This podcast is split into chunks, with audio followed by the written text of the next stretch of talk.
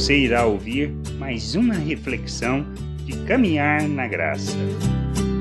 Enquanto não compreendermos que a religiosidade nos cega, nós permaneceremos na nossa cegueira.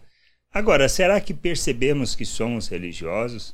Este é o aspecto que a gente precisa parar, pensar e repensar em nossas vidas, pois nossas atitudes expressam religiosidade ou expressam o conhecimento de Deus. Paulo, testemunhando perante o rei Agripa, fala acerca da sua religiosidade e, e ele fala da importância é de conhecermos o Senhor, conhecermos e vivermos pela esperança que ele nos trouxe. Lá em Atos, no capítulo 26, versículo 4 a 8, diz assim: Quanto à minha vida, desde a mocidade, como decorreu desde o princípio entre o meu povo e em Jerusalém. Todos os judeus a conhecem, pois na verdade eu era conhecido deles desde o princípio, se assim o quiserem testemunhar, porque vivi fariseu conforme a seita mais severa da nossa religião.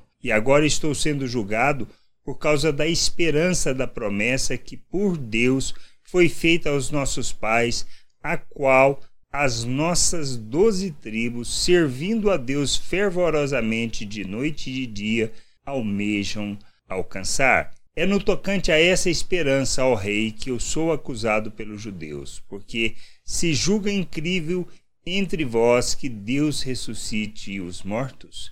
Isso é o que nós temos que entender. Paulo viveu religioso boa parte da sua vida, e ele não só na sua religiosidade, no seu zelo por guardar a sua religião, ele perseguiu a igreja. Ele viu isso quando? Quando o Senhor Jesus se revelou a ele e o chamou para que ele fosse luz no mundo, para que ele pudesse levar as pessoas ao entendimento e se converterem do domínio de Satanás para Deus.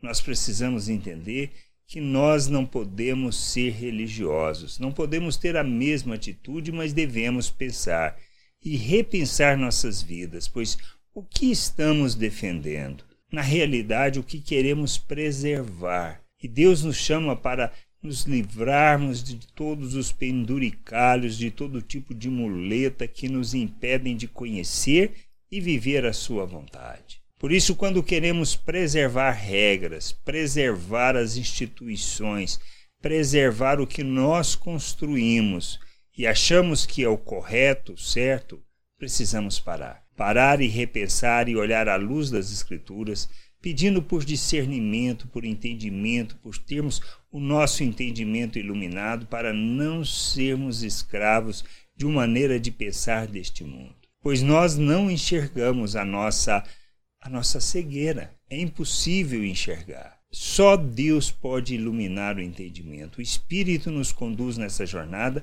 mas nós precisamos desejar e querer isso, para que, nos submetendo, a gente possa ir arrancando, nos despindo daquilo que nos impedem de viver a plena liberdade, a plena vida, a vontade de nosso Deus. Não somos chamados para vivermos uma religião, somos chamados para vivermos o reino de Deus, ou seja, andarmos neste mundo segundo os valores eternos, segundo os valores que Cristo ensinou, a verdadeira vida, a verdadeira liberdade, nós temos quando nós andamos segundo aquilo que ele deixou, segundo as suas promessas e suas palavras.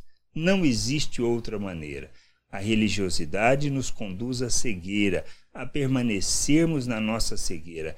Precisamos ser libertos disso. É o que Paulo fala na carta aos Coríntios, no capítulo 10 da sua segunda carta, se não estou equivocado, que as nós, a nossa luta não se trata de luta com armas segundo a forma deste mundo, mas as nossas lutas não são carnais, mas são espirituais. Para quê?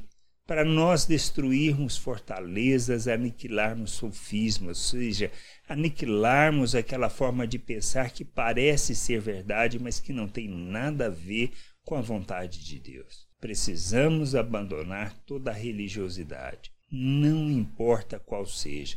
pois elas nos impedem de viver o reino de Deus segundo a vontade do Pai, para que nós o revelemos, para que sejamos luz neste mundo, expressão da glória e da sua graça entre os povos. Que a gente cresça, amadureça e que possamos compreender a vontade de nosso Deus. Graça e paz sobre a tua vida. Amém. Não deixe de ouvir outras reflexões de caminhar na graça no agregador de podcast de sua preferência. Procure por Caminhar na Graça.